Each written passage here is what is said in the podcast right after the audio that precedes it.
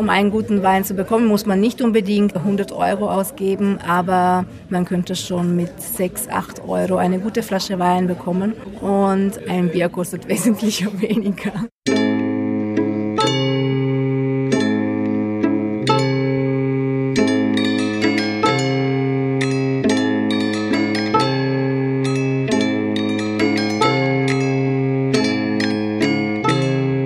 Lieblingsplätzchen. Und weiter geht's mit der zweiten Folge in der Was mit Medien Staffel vom Lieblingsplätzchen Podcast. Ich bin Jana Wiese und in Folge 14 war ich mit Francesca Romana Cardella Spritzer trinken und zwar im angeblich ältesten Heiligen von Wien in Otterkring.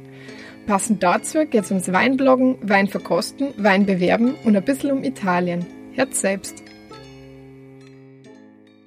Hi Francesca, was haben wir heute? Hallo Jana, wir sind beim Santa Marie. Das ist in Otterkring, das ist ein Heiliger.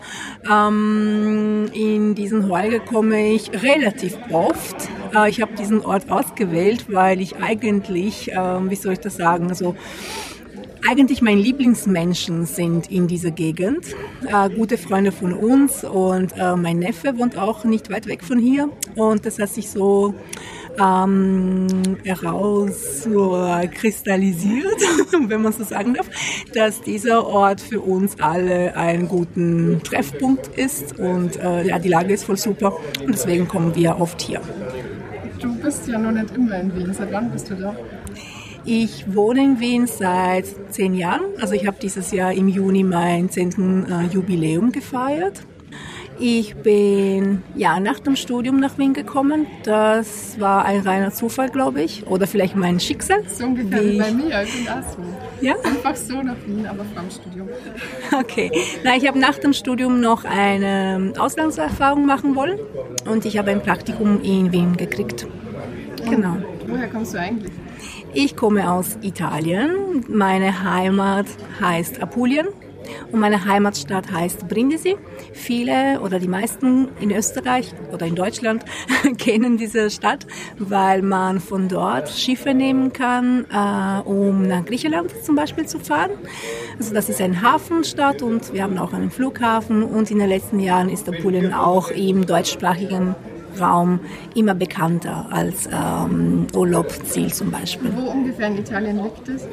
Ja, genau, das habe ich vergessen zu erwähnen, äh, um ein Bild zu haben von Apulien. Apulien ist äh, der, ähm, der, der Absatz des italienischen Stiefels. Das liegt im Süden, Süd, äh, Südwesten, also auf der Höhe zu Griechenland und Albanien eben. Mhm. Ich bin auf die aufmerksam, beziehungsweise wir haben uns getroffen auf dem Mediencamp. Camp, oder? ja. Also Ein Barcamp. Medienmenschenveranstaltung in Wien. Ja. Äh, und hast du mir erzählt, du hast einen Weinblog. Ja. Warum? Warum? Okay, äh, der Grund, warum ich den Blog habe, äh, hat auch mit meiner Herkunft zu tun. Äh, mein Papa ist Weinbauer in Apulien und als ich Kind war, habe ich das eigentlich nicht so gerne gesehen, dass mein Papa am Land arbeitet und dass ich äh, im Sommer oft mit ihm zum Land, also ans Land fahre und vielleicht bei der Weinlese mithelfe und so weiter und so fort. Aber eigentlich Wein oder Trauben waren immer ein Teil sozusagen meine Kindheit und auch später meinen, also ja, meine ersten Jobs in, in Wien zum Beispiel waren äh, mit ähm, Weinverkostungen verbunden. Also ich war bei Weinverkostungen in, sowohl in Catering als auch bei der Organisation und ähm, Genau, also ich habe bei dieser Gelegenheiten die ersten Erfahrungen gesammelt und äh, nebenbei auch zum Beispiel bei Weinverkostungen von italienischen Winzern auch ein bisschen so gedolmetscht und so weiter. Ich habe in Wien äh, ein PR-Studium abgeschlossen und ich dürfte zum Beispiel auch als äh, Masterarbeit ein PR-Konzept über eine Weinverkostung schreiben, die regelmäßig in Wien stattgefunden hat. Und ja, so hat sich irgendwie meine Liebe zu Wein mit den restlichen Leidenschaften verbinden können. Kannst du dir erinnern, wann du zum ersten Mal Wein probiert hast?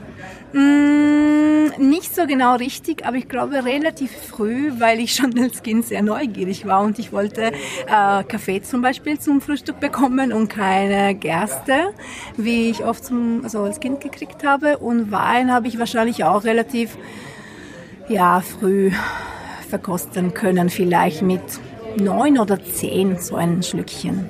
Weil bei uns es auch ziemlich üblich war und immer noch ist, dass man auf dem Tisch ähm, Leitungswasser gehabt hat und eine Flasche Wein. Und zum Beispiel keine Cola, keine Fanta. Also ich habe als Kind zum Beispiel solche Getränke nicht so oft bekommen, aber Wein und Wasser waren immer auf dem Tisch. Ja, wir, wir haben auch Wein und Wasser am Tisch stehen. Vielleicht sollten wir mal anstoßen. Haben Ja, beide eben. Spritzer bestellt. Prost. Wenn wir schon beim Heurigen sind. Genau. Gibt es sowas eigentlich auch in Italien oder aus der Region, der du kommst? Gibt es da sowas wie Heurige? Äh, nein, nicht wirklich.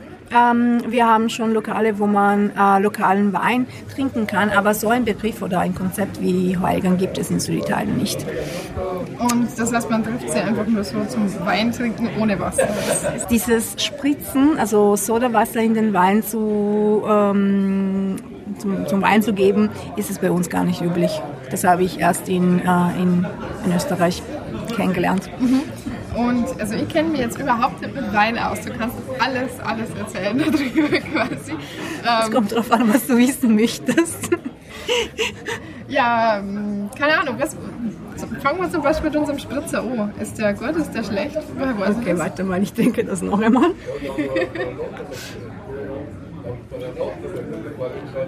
Also ich finde den gut.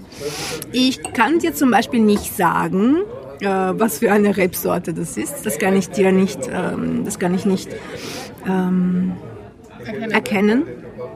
Das, was ich von dieser Weine weiß, ist, dass die äh, von einem Wiener äh, Weingut sind. Und zwar Fußgasselhuber, glaube ich, heißt der Hersteller. Und sie haben Weine, äh, sie äh, erzeugen Weine ähm, in Wien und ihre ähm, Weingarten ist äh, in der Nähe von Neustift am Walter. Genau. Das und dieses Lokal, glaube ich, gehört auch zu dieser Familie. Und die, ihre Weine werden hier verkauft. das weiß ich. das kann ich dir sagen. Und woran ja, ich erkenne, ob der Wein gut ist, also mir schmeckt einfach, ähm, was soll ich sagen, also ich habe meine Weinausbildungen begonnen aus diesem Okay, das interessant. Du hast Bedürfnis, Weinausbildungen gemacht. ja, aus diesem Bedürfnis mehr über den Wein zu wissen zu erfahren.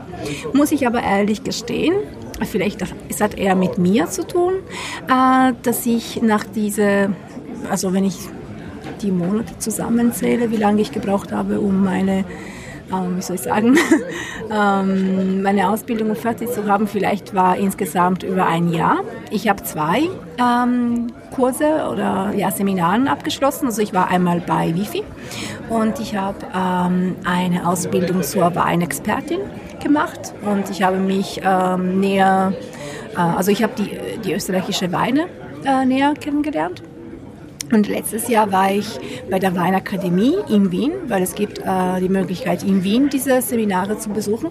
Aber eigentlich die Weinakademie in Österreich äh, ist in Rust, im Burgenland.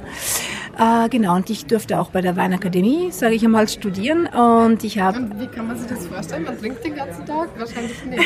Nein, also äh, man kann das sich so vorstellen, dass du, ich habe das so gemacht, sagen wir mal, wie ich das gemacht habe. Also zum Beispiel, den ersten Teil habe ich in einer Zeit gemacht, ähm, als ich Teilzeit gearbeitet habe. Und das hat sich sehr gut kombinieren können, weil ich am Vormittag ähm, äh, zum Seminar gegangen bin und am Nachmittag in die Arbeit.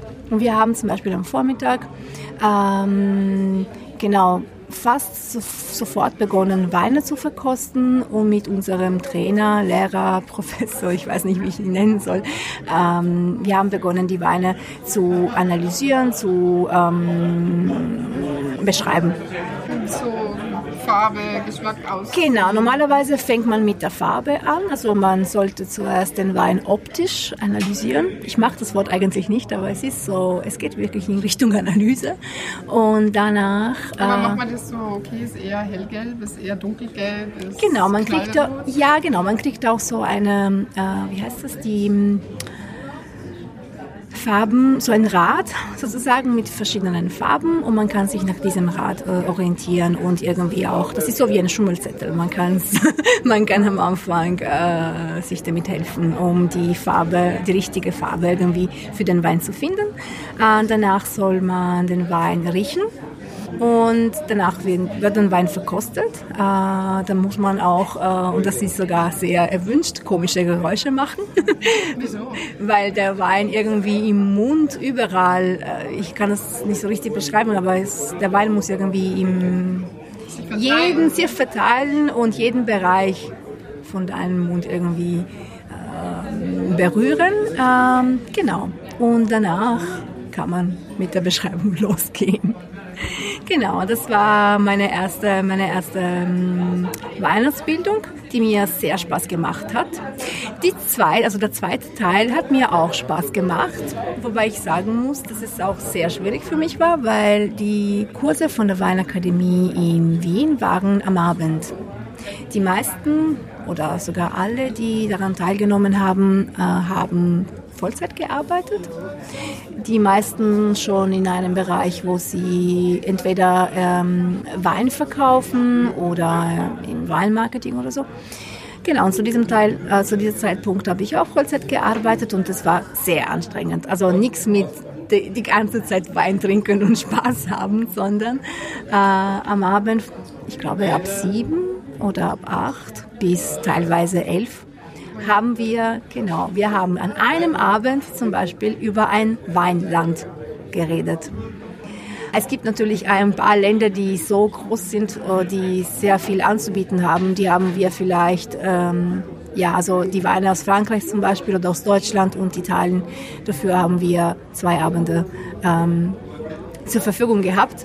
Aber irgendwie war meine große Freude irgendwann einmal nicht mehr da, weil ich mir gedacht habe, wow, also man muss wirklich recht schnell viel ähm, sich viel merken. Also es geht es, wirklich so um Fakten, um Anbaugebiete. Genau, also irgendwie habe ich gemerkt, wow, so da die, die Leidenschaft alleine reicht nicht. Man muss wirklich zeitintensiv weiter lernen, zu Hause viel ähm, lernen. Äh, man muss wahrscheinlich auch ziemlich gut in Geografie sein und das war ich nie, nicht einmal in der Schule. Man muss sich wirklich Namen merken können, Weingebiete äh, merken können, die Regionen. Also man muss wissen, wo die Regionen sind und welche Eigenschaften diese Regionen haben, weil natürlich... Zum Beispiel so Wetter oder inwiefern? Ja, also man muss wissen, wie äh, das Wetter in einer bestimmten Region ist, wie die Erde ist, äh, weil alle diese Komponenten spielen natürlich auch eine Rolle. Genau. Und irgendwann einmal war ich mal sehr erschöpft.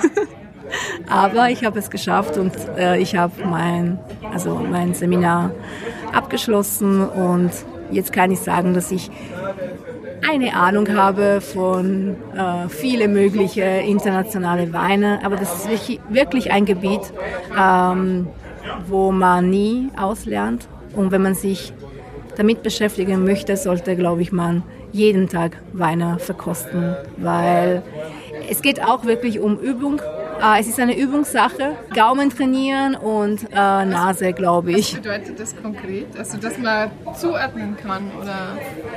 Ja, also ich glaube, um Wein auch gut zu beschreiben oder um äh, die, die Rebsorten äh, kennenzulernen und sich wirklich zu merken, muss man regelmäßig trinken. Es geht um Gedächtnis. Also es geht nicht nur darum, dass man sich Namen merkt von äh, Gebiete, von Weingütern, von Produzenten und so weiter, ähm, man soll wirklich eine, eine eigene, sage ich einmal, Enzyklopädie im Kopf haben, wo man für jeden, für jede Rebsorte ähm, ein, ja, ein, ein, gesamten Bild hat. Und was ist da zum Beispiel, also ein Beispiel, also irgendeine Rebsorte und was? Äh, was soll ich sagen? Ähm, hm. Ich habe den roten Faden verloren. also du musst, du musst ja ganz vermerken zu einer bestimmten Rebsorte, aber was merkt man sich da zum Beispiel? Also was merkst du dir zum Beispiel so? Also ich kenne nicht mehr Rebsorte, deswegen ja, kann jetzt also jede, jede, Reb, ja, jede Rebsorte hat zum Beispiel ein eigenes oder ja ein eigenes ähm, Bouquet an bestimmte ähm, Gerüche. Gerüche, ja, und äh, es geht auch, äh, also dasselbe ist bei dem, bei dem, bei dem Geschmack. Und ähm, normalerweise lernt man auch ähm, mit einem Also es gibt Bücher, äh, wo du pro Rebsorte eine Zusammenfassung hast und dann weißt du, okay, bei dieser Rebsorte gibt es bestimmte Gerüche und bei de der Rebsorte gibt es bestimmte Geschmäcke. Und bei Blindverkostungen ist es sehr wichtig, dass man sich das gemerkt hat, weil sonst kann man nicht ähm, ähm, erraten, erraten was, was für ein Wein man getrunken hat. Was war das Allerspannendste, das du auf deiner Weinausbildung gelernt hast? Hm. Das ist eine gute Frage.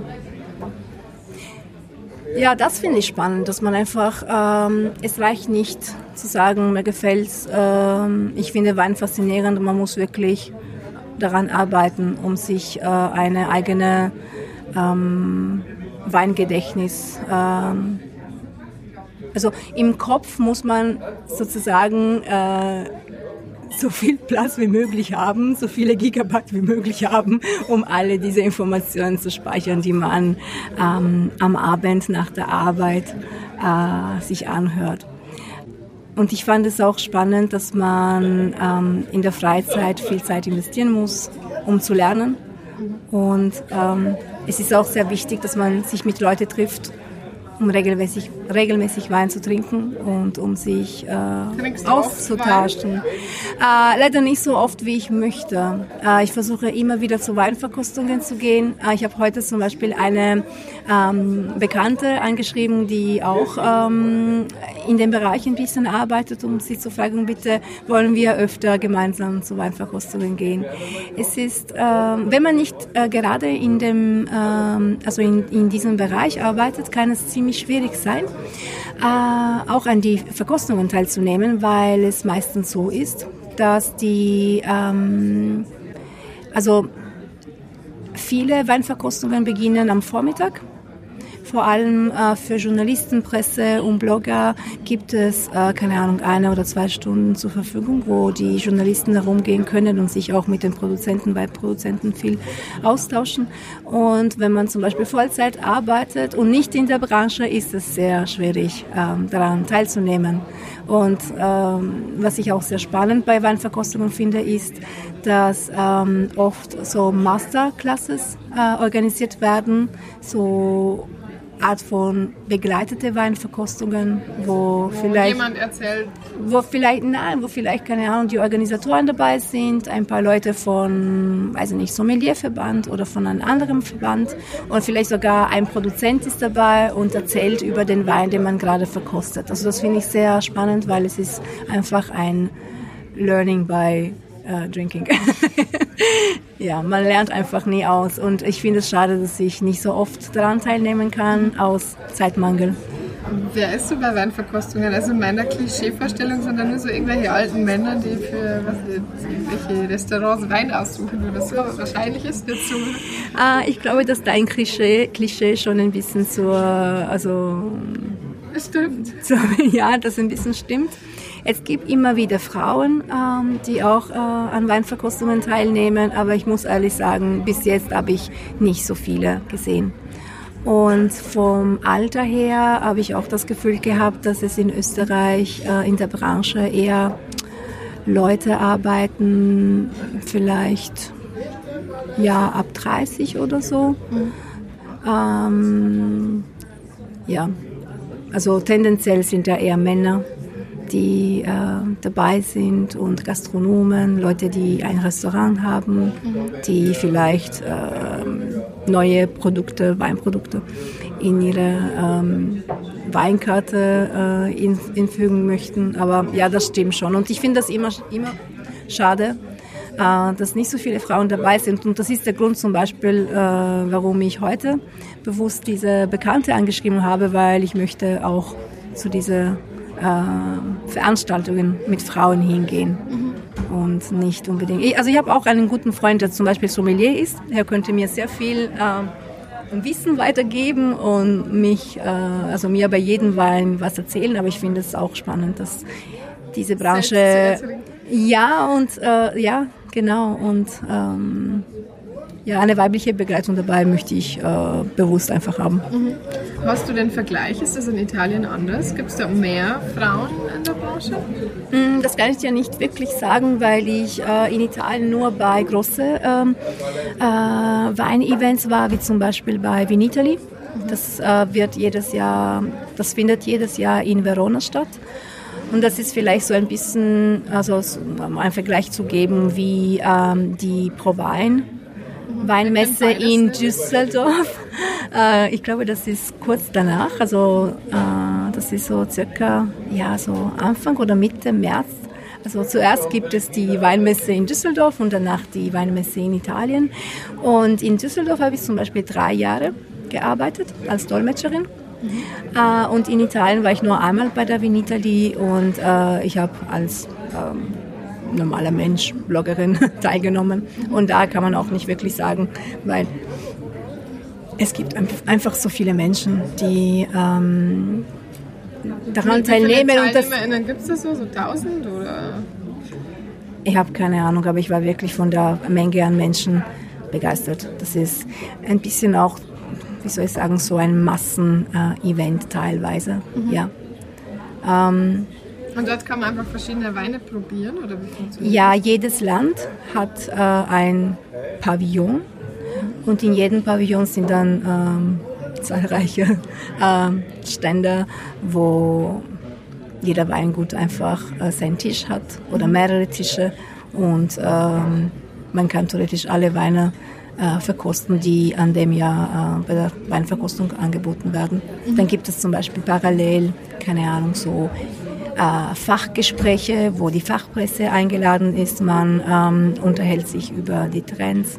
Äh, man erzählt, was gerade sich in der Branche tut oder wie zum Beispiel, ähm, das ist kein, also wie soll ich sagen, das ist keine Rhetorik, es ist wirklich so, wie äh, das Klimawandel auch eine Rolle spielt. Ähm, was ist das zum Beispiel? Wahrscheinlich sind die Böden zu trocken oder irgend sowas? Oder? Ja, so man hört auch oft, dass irgendwann einmal zum Beispiel im Süditalien vielleicht, das hat mich, das hat mich sehr beeindruckt, weil mein Papa eben äh, äh, unten einen Weingarten hat. Und ich träume immer äh, daran, dass ich eines Tages zurück nach Italien gehe und vielleicht äh, Land, Landwirtin werde, Weinbauerin. Und äh, ich habe vor zwei Jahren bei der Vinitali gehört, dass zum Beispiel ähm, ja, vielleicht langsam könnte man in südliche Länder ähm, nicht mehr Wein ähm, äh, anbauen. weil die ja, weil die, die klimatischen Konditionen einfach so schlecht dafür sind. Das weil das Wetter einfach zu, zu heiß sein wird. Mhm. Ja, und das wird sich auch wahrscheinlich verändern und keine Ahnung, vielleicht irgendwann einmal kriegen wir ähm, einen Wein aus Norwegen. ich weiß es nicht, in welche Richtung genau es geht, aber ähm, genau, das war vor zwei Jahren äh, bei einem Fach, äh, bei einer Fachkonferenz in Verona. Äh, und das hat mich sehr ähm, beeindruckt, fast schockiert, dass es so sich verändern könnte. Aber für ja. den Fall, du machst das wirklich, weißt du aus deiner Kindheit oder von deiner Ausbildung, wie man mit Wein umgeht, also mit den Weinpflanzen? So? Nein, das, das, das, das, musste ich äh, lernen. Aber ich äh, denke oft, vielleicht bestimmte Sachen muss man nicht selber können. Man kann vielleicht andere äh, Kompetenzen oder Skills sozusagen in einem neuen Bereich ähm, umsetzen. Und äh, zum Beispiel, ich denke oft, äh, dass ich ähm, mit anderen Menschen vielleicht an einem gemeinsamen Projekt arbeiten könnte. Also ich muss nicht ähm, selber äh, Wein anbauen können, aber vielleicht gibt es Leute, äh, in zehn Jahren, die ich finden werde, die mir dabei helfen werden. Und ich kann, keine Ahnung, meine Sprachkenntnisse, Marketing, Kompetenzen ähm, anders einfach ähm, ja, ausnutzen. Das wollte dir auch fragen. Du arbeitest immer noch oder hast du zumindest mal in der Wein-PR gearbeitet? Ja, äh, das mache ich nicht mehr. Also ich bin derzeit in einem kompletten neuen für mich und trockenen Bereich, also in der Telekommunikationsbranche. Okay, das ist, das ist wirklich ganz was anderes. Äh, es hat sich einfach gegeben. Äh, ich war eine kurze Zeit in einer Wein-PR-Agentur in Wien. Äh, ich habe ein weniger als ein Jahr in einer Wein, also in einer Vinothek gearbeitet. Und ähm, wie, ja. wie funktioniert Wein-PR? Man sagt, okay, das ist der beste Wein und Journalisten kommen und äh, verkostet den Also das, was ich zum Beispiel gemacht habe, war, äh, ich habe für einige Produzenten, ähm, wie soll ich sagen, so eine Veranstaltung organisiert. Ähm, ja, also man versucht irgendwie in der Öffentlichkeitsarbeit einen Platz für den Produzent, für den Wein äh, gut zu finden. Ähm, in den letzten Jahren, also a- als ich äh, in dieser Wein-PR gearbeitet habe, war das, glaube ich, nicht so, ähm, wie soll ich sagen, so ein Thema. Aber ich merke, auch wenn ich nicht mehr in der Wein-PR-Branche arbeite, versuche ich immer irgendwie mich äh, weiter zu informieren. Und momentan sehe ich wirklich, dass also ich sehe je, also ich entdecke jeden Tag auf Instagram zum Beispiel ähm, Leute, die irgendwie als Weininfluencer arbeiten und die versuchen äh, oft direkt äh, die Weingüter äh, zu unterstützen, um damit sie bekannter werden. Ähm, das geht auch mehr in Richtung, glaube ich, ja, Influencer-Marketing und so. Also es ist nicht diese klassische PR-Arbeit.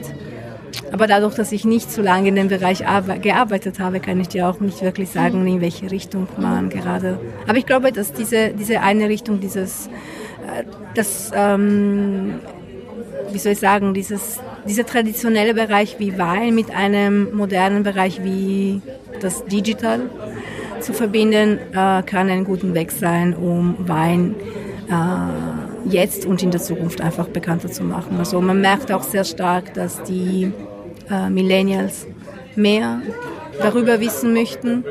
Äh, ich denke, dass Wein nicht unbedingt ein Getränk ist, der, also ich verbinde Wein, selber Wein nicht mit, ähm, mit Jugend. Also ich würde eher Bier mit Jugend zum Beispiel Ist das verbinden. in deiner Heimat? Also das ist ja dann eine Weinregion. Puglia.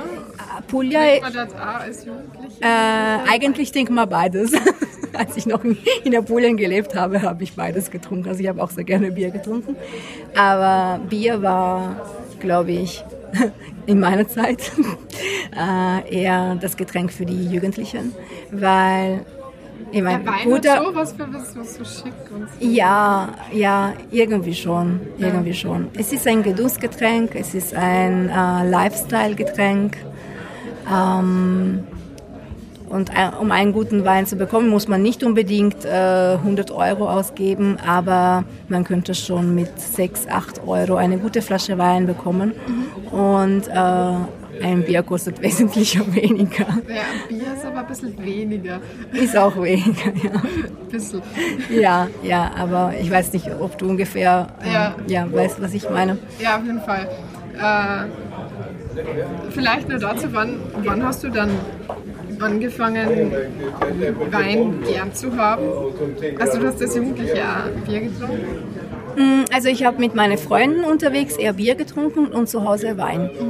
Ähm, äh, dann habe ich äh, ein paar Male meinen Papa gefragt, ob er mich mitnimmt, äh, weil also wir produzieren keinen eigenen Wein mit unseren Namen auf der Etikette, sondern äh, mein Papa ist ein Mitglied von einer Weingenossenschaft und ähm, wenn man Mitglied ist, dann kann man zum Beispiel auch ähm, Rabatte bekommen. Und dann habe ich ihn gebeten, bitte, bitte, ich möchte mit dir hinfahren und ähm, möchte, dass du mir zeigst, wo äh, unsere Weintrauben äh, geliefert werden.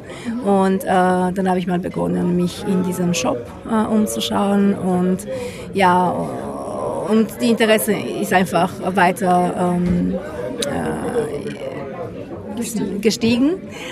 Und ähm, ja, und dann habe ich richtig äh, Wein begonnen zu genießen ab, wie soll ich sagen, ja, keine Ahnung. Als ich zum ersten Mal von, weg von zu Hause gegangen bin, habe ich äh, auch ältere Freunde gehabt zum Beispiel, die mir auch oft zu Weinverkostungen mitgenommen haben oder einfach mal zu Wein zu Hause eine gute Weinflasche aufgemacht haben. Und so habe ich ja, damit angefangen. Aber ich glaube schon, dass das auch damit zu tun hat, dass ich damals ältere Freunde hatte, so diese circa fünf acht Jahre Unterschied hat, glaube ich, schon eine Rolle gespielt. Dann haben wir zum Beispiel, keine Ahnung, Abend organisiert, wo man eine gute äh, Käseplatte gehabt hat und Wein. Also so hat es, glaube ich, begonnen, ja.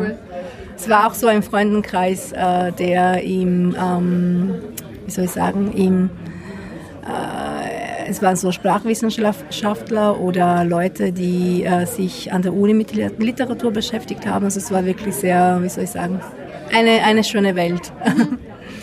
ähm, was mir, also du hast gesagt, du bist dort hingefahren und hast geschaut, was mit dem Wein passiert. Das ist dann nur in Flaschen verkauft dann oder einfach so direkt? Weil ich war Anfang des Jahres relativ oft in Italien und dort habe ich immer so Vinus Fuso ja. von irgendwelchen Kooperativen getrunken und das war so lustig, weil das dann alle möglichen Leute, junge und alte, einfach mit so Wasserkanister in das Weingeschäft. Ja, ja. Haben sich so, okay, fünf Liter von dem Wein bitte. Ja, das gibt es immer noch bei uns.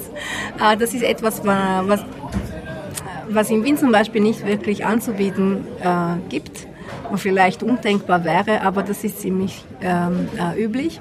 Also mein Papa hat zum Beispiel für zu Hause schon Venus Fuso gekauft, ähm, gleich weiß, äh, also weißen, roten und rosé.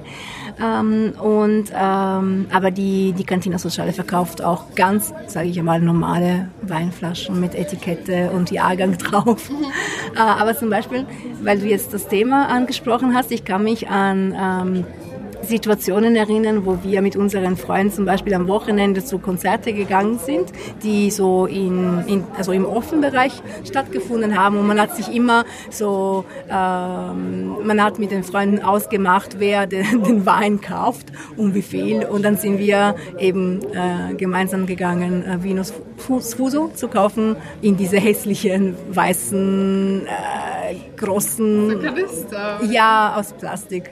Ja, ich kann mich noch daran erinnern. Also das ist, das hat irgendwie mit diesem, mit dieser Idee von Wein wie ein Edelprodukt, das ist ziemlich weit entfernt, aber das ist ja. ja mich das auch relativ überrascht, weil in dem Geschäft hat es die gleichen Weine auch in Flaschen abgefüllt gegeben und ja. Flaschen war wirklich extrem viel teurer. Also der Vinus Fuso einfach so gezapft hat mhm. so der Liter maximal 3 Euro gekostet mhm. und so Flaschen Wein dann natürlich schon so 6 Ja, klarerweise ist die Qualität von diesem Wein auch äh, ein bisschen niedriger. Keine Ahnung, es ist vielleicht zum Vergleichen wie wenn man eine zwei Liter Landweinflasche kauft oder so in der Richtung, ja. Das könnte man so vergleichen.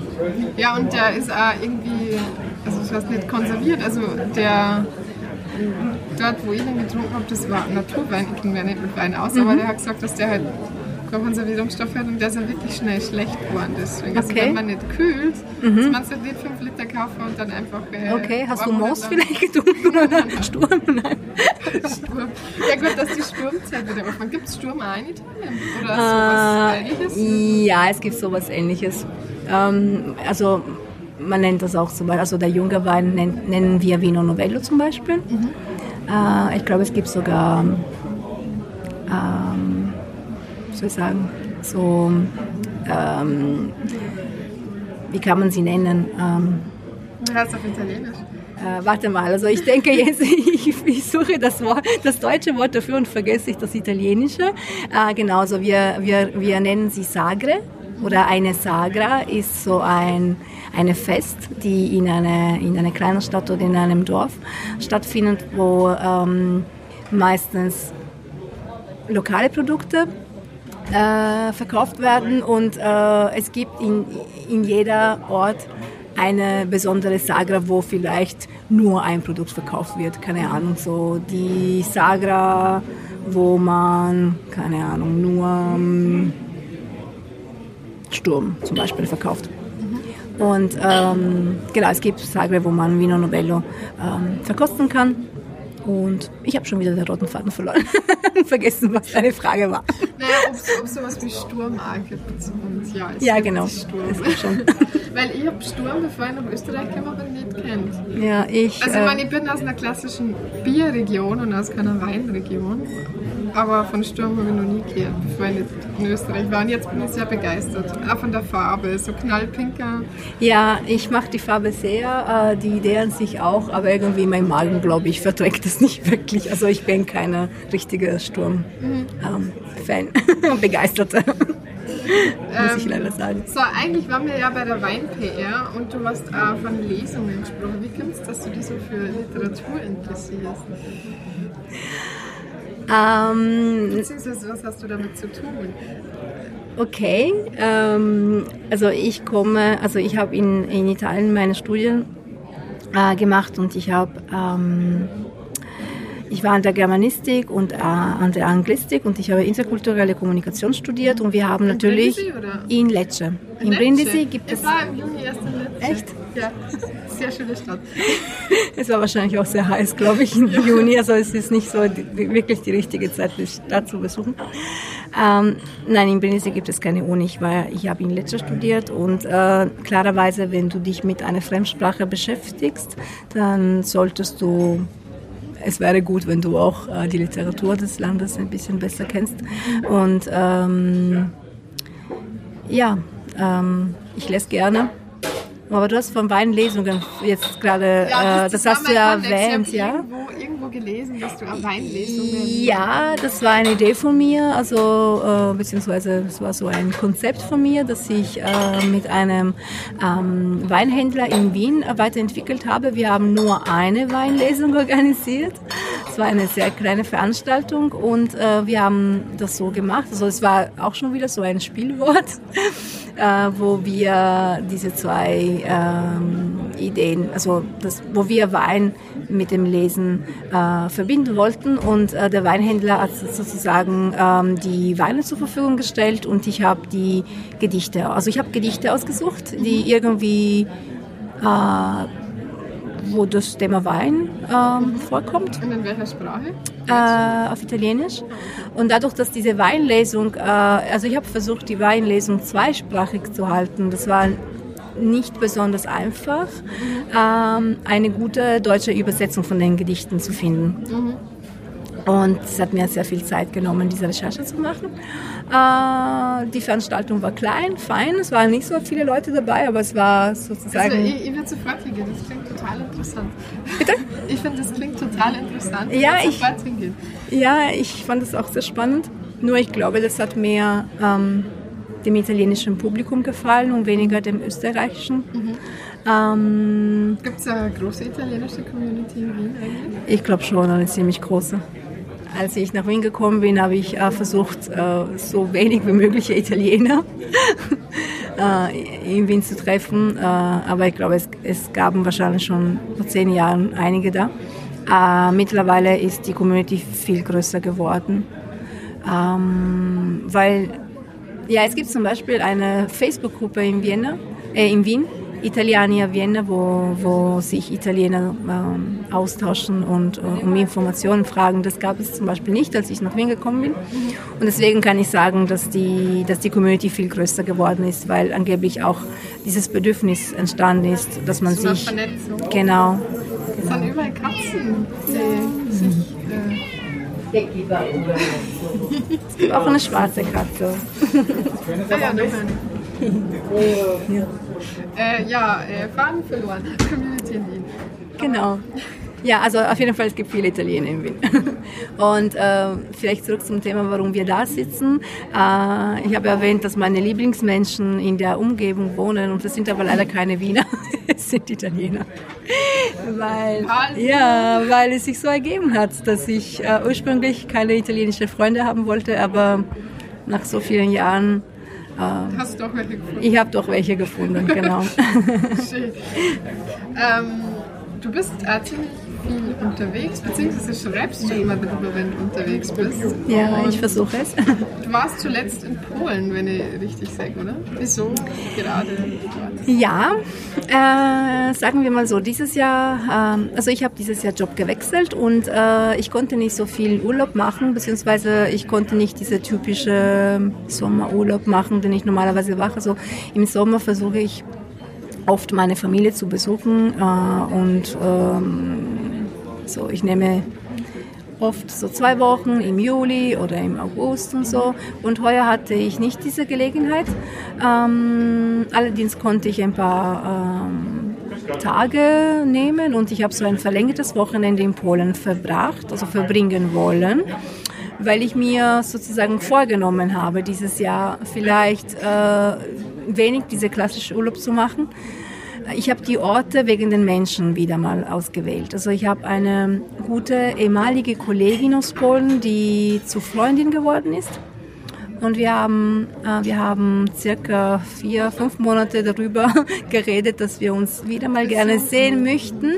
Und ich habe ihr versprochen, weißt du was, ich kenne nicht viel, äh, also ich kenne dein Land nicht so gut. Ich komme dich besuchen.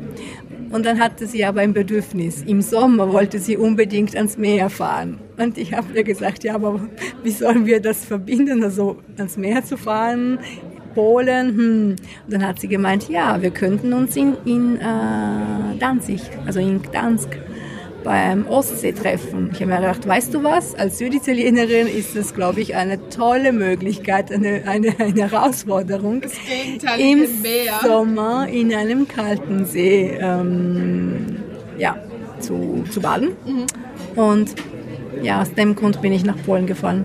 Und ich muss sagen, es hat mir wirklich sehr gut gefallen. Mhm. In Polen war ich noch nie, aber das mit Freunde besuchen, das ich ja, deswegen war ich in Lecce. Also sonst ja. wäre wahrscheinlich nie in Lecce gelandet. Ja, eben, ich wollte dich auch interviewen und fragen, warum du in Lecce gewesen bist. Ja, Freundin von mir wohnt dort. Okay. Ähm, so, jetzt habe ich schon wieder einen Faden verloren.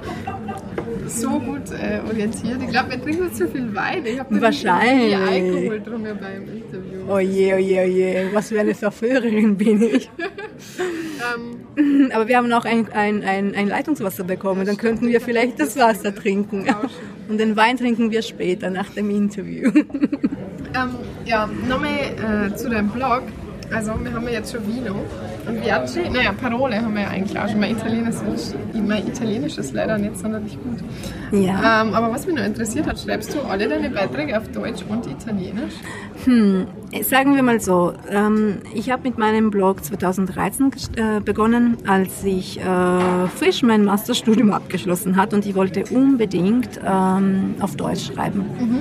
Und ich habe mir überlegt, wie kann ich das machen, also wie kann ich ein Portfolio irgendwie ähm, aufbauen und ich bin auf die Idee gekommen, einen zweisprachigen Blog zu gründen. Ähm, nur es ist teilweise so zeitaufwendig gewesen, dass ich dieses Jahr äh, diese ähm, romantische Idee in zwei Sprachen zu schreiben äh, aufgegeben habe. Also ich habe nicht aufgegeben, auf Deutsch zu schreiben, sondern äh, werde ich den Blog weiter nur auf Italienisch führen, aus dem Grund, warum ich äh, festgestellt habe, dass meine Leser, Leserschaft einfach ähm, Italienisch spricht. Mhm. Also meine Leser sind eher in Wien oder in Österreich und sind Italienisch sprechende oder Italiener, die in Italien wohnen, die sich äh, eben äh, um Wein interessieren, aber auch um Österreich, äh, die ein Interesse äh, zeigen in Richtung Wien und Österreich.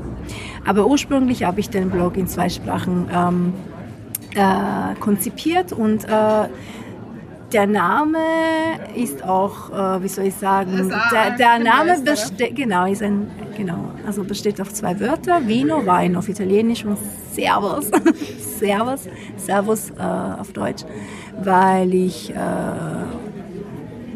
ja, weil das Hauptthema ist äh, nicht nur Wein ist, sondern auch ähm, die Wiener österreichische Kultur ist und äh, ich habe mich immer so als Brücke zwischen zwei Kulturen gesehen und ähm, mein Baby, mein Blog ist auch sozusagen ein, ja. Genau das. So, jetzt haben wir die Kirchenglocken gespielt. Genau. 18.55 Uhr, die fangen fünf Minuten zu früh an, die Glocken. Was ist da los? Ja. Ähm, ansonsten, glaube ich, habe ich dir alles gefragt, was auf meinem ganz in äh, rotweinfarbig gehaltenen Sketchnote ist, obwohl mir weißen Spritzer drin Ja, aber wenn ich jetzt roten Wein trinke, dann kann ich auch schon gleich schlafen gehen. Ich habe zum Beispiel in Wien gelernt, ähm, öfter weiße Weine zu trinken. Also äh, Apulien äh, ist ähm, eine, also wir haben schon weiße Weine, aber äh, rote Weine sind öfter getrunken und sind wirklich sehr, sehr kräftig und körperreich, körperreicher. Was bedeutet das? Für äh, alle Weinnoobs? Bitte? Was für, für die Weinnoobs, was bedeutet körperreich? Körperreich. Das Gegenteil von leicht oder? Ja, schon. Also auch sehr viel Tannine. Also wenn du das Gefühl hast, dass deinem Mund, dass du... Hm, wie kann ich das gut auf Deutsch beschreiben? Ich versuch's auf Italienisch. Ich weiß nicht, vielleicht verstehen meine Hörer dann Italienisch. Nein, ich glaube nicht. ähm, naja, auf jeden Fall, ähm, keine Ahnung. Also ich habe in Wien gelernt, weiße Wein zu trinken, weil dadurch, dass in, dass in Wien auch, also Wien ist eine Stadt, also ist ein grüner Weltliner Stadt, ja, und ja, ich habe gelernt, hier die weiße Weine zu, zu schätzen. Hast du einen Lieblingswein? Kann man sowas überhaupt haben? Mm, nein, ich glaube nicht. ich glaube nicht, aber ähm, ich möchte mehr zum Beispiel über, also ich möchte irgendwann einmal eine Reise machen in Südamerika und mir Länder anschauen wie Argentinien zum Beispiel. Oder ich möchte ganz gerne nach Australien irgendwann einmal fliegen. Und äh, ich finde, dass diese Regionen äh, auch in dem Bereich relativ spannend sein könnten. Wieso? Ähm, ja, weil es auch auf dem Markt irgendwie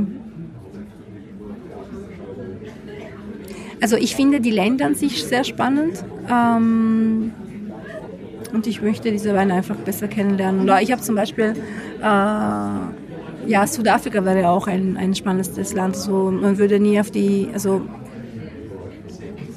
ich habe früher, wenn ich an Wein gedacht habe, habe ich immer selber an diese typischen Weinländer gedacht, wie Frankreich, mhm äh, Italien, Spanien, keine Ahnung. Und äh, ich möchte irgendwie meine Kenntnisse, geografische Kenntnisse erweitern, meine Reisen, Ziele äh, ein bisschen. Ja, ich war, ich war nie außerhalb Europa, also das wäre eine gute Ausrede irgendwie. Cool. Ja, äh, das war's dann und deswegen Lieblingsplätzchen. Ja. Hast du mir welche mitgebracht? Ja, ich habe dir zwei mitgenommen und zwar ich habe Kekse mitgenommen, die ich momentan wie ich eine Wahnsinnige in der Arbeit mit meiner Kollegin esse und das sind Wohnfüllkekse. Okay. Äh, die, sie kommen aus, dem, aus der Region Mühlviertel und sind mit Mohn und ich liebe Mohnkekse, Mohnkuchen, alles was mit Mohn zu tun hat. Und, okay. Ja. Und sonst habe ich auch noch ein Päckchen mitgenommen von Mannerschnitte. Es klingt wahrscheinlich banal, ja, wir sind in Wien und ich habe jetzt die Mannerschnitte ähm, mitgenommen. Wir sind mal gar nicht weit weg von der Fabrik eigentlich. Das stimmt, ja. Mhm, ja. Und von der Otterkringer Brauerei sind wir auch nicht weit weg. Äh, aber ich muss sagen, wenn ich jedes Mal, wenn ich zurück nach Hause äh, gehe, nehme ich immer die Mannerschnitten mit. Also meine Familie hat sich so daran gewöhnt. Also ich, ich, darf das mir gar nicht erlauben, zurück nach Hause zu gehen ohne Mannerschnitte. Und meine Großeltern essen sie auch sehr gerne. Also wir haben auch in Italien solche solche Waffel, ja. Es aber ist wieder eh Neapolitaner drauf, das habe ich bis jetzt nicht verstanden. Weißt du das zufällig? Ich weiß das leider auch nicht, aber vielleicht könnten wir eine... Einfach googeln und in die Show Notes. Nein, oder, ja, oder, weiß nicht, ähm, ein anderes Interview machen. Wir können vielleicht gemeinsam eine organisieren und äh, gleich in der Mannerfabrik fragen, warum sie so heißen. Das ist ja. eine schlechte Idee. Ja, also, äh, damit das so ganz klassisch ist, würde ich jetzt mal die Packung da und tolle Geräusche machen. Oh. Bitte, bitte. Wenn du magst, ich kann dir zeigen, ah, ja, wie das du, geht, weil ich bin Expertin und geübte Esserin, kann man so sagen. Ja, was mich jetzt als, als äh, Zuckerbäckerin noch interessieren wird, gibt es bei dir in Apulien auch irgendeine bestimmte Keksart? Also, was sind die klassischen Kekse in Apulien? Ähm, also wir haben, zum, wir backen zum Weihnachtszeit schon viel. Ähm, ob es jetzt bestimmte Kekse bei uns, also süße Kekse bei uns gibt, weiß ich nicht. Also wir haben die, wir haben ein Gebäck, ähm, der das, die Konsistenz von Kekse hat, aber das ist salzig. Mhm. Und äh, dieser Gebäck heißt Taralini. Ah, Taralini. Sehr gut. Genau, äh, aber sonst süße Kekse gibt es zum Weihnachten und es gibt, naja, vielleicht klassische Kekse wären diese Staffe, die Cavallos sind so wie, ähm, wie Gipfel mhm. und die werden dann in ähm, Schokolade eingetüpft. Mhm. Ähm, Das klingt spannend, muss ich mal probieren. Aber es gibt, es gibt ganz viele andere, äh, die ich, ich, muss, ich muss mal nur mir die Zeit nehmen, um diese Plätzchen zu suchen. Ja, ich, ich muss jetzt noch vielleicht einwerfen, ich war ein bisschen gemein, ich habe dir nicht erklärt, dass das Wortspiel so ist und woher soll irgendwer, der Italienisch zur Muttersprache hat, wissen, dass Plätzchen Aber ich hab was Neues gelernt. Wortspiel ist. Ja, aber ich muss jetzt mal deinen Wohlfühlkeks probieren. Ähm, Die Packung kannst du auch behalten. Dankeschön. Ja, schmeckt nach, ähm, Moment, Müllviertel, ich kenne mich nicht aus. Müllviertel, Müllviertel, das ja. ist in Oberösterreich. ja. Aber da gibt es relativ viel Mohn. Ich hätte mal geglaubt, das ist das Waldviertel, aus Mohn gibt. Ja, ich dachte auch, dass, äh, dass die Kekse aus dem Waldviertel kommen, aber sie sind aus dem Müllviertel. Äh, und ja, das ist in Oberösterreich, ich glaube fast an der Grenze zu Tschechien. Und dort ähm, findet man auch Opfen, also das ist auch ein, ein typisches, eine typische Bierregion. Ja, und ich finde sie einfach mal so toll. Also ich bin, Ja, ähm, gut. ich meine, sie schmecken auch sehr nach Butter. Und sie sind vor allem nicht so wahnsinnig süß. Also man wird nicht Ja, erschlagen. ja. Ich mag auch keine richtige süße, süße Kekse. Ich habe zum Beispiel, Taralini bei dir gibt. Genau. Es gibt zum Beispiel eine Variante von den Mannerschnitte, die die Vollkorn-Mannerschnitte enthalten weniger Zucker, glaube ich. Die kaufe ich auch sehr gerne, aber die habe ich heute nicht gefunden. Okay. Ja gut. Ähm, magst du vielleicht noch sagen, wie man die findet online? Also deine ganze Social Media Wesen. Wie man mich stalken kann, ähm, Na das nicht ähm, ja gerne. Ähm, es ist nur leider so, dass meine, äh, dadurch, dass ich äh, mein Konzept ein bisschen geändert habe, werden alle meine Beiträge meistens auf, auf Italienisch sein und nicht auf Deutsch. Äh, also mein Blog heißt Vinoservus, also www.vinoservus zusammengeschrieben.com. Auf Facebook heiße ich genauso. Ähm, Twitter hat einen anderen Namen, aber ich verwende Twitter in der letzten Zeit auch nicht mehr so oft. Also ich heiße Romana TBTR. Ähm, auf Instagram bin ich vino.servus und persönlich bin ich fr underscore Romana. Ja, Okay, so kann man die finden. Ja, danke schön sehr gerne. und äh, bis zum nächsten Mal, liebe Hörerinnen. Ciao.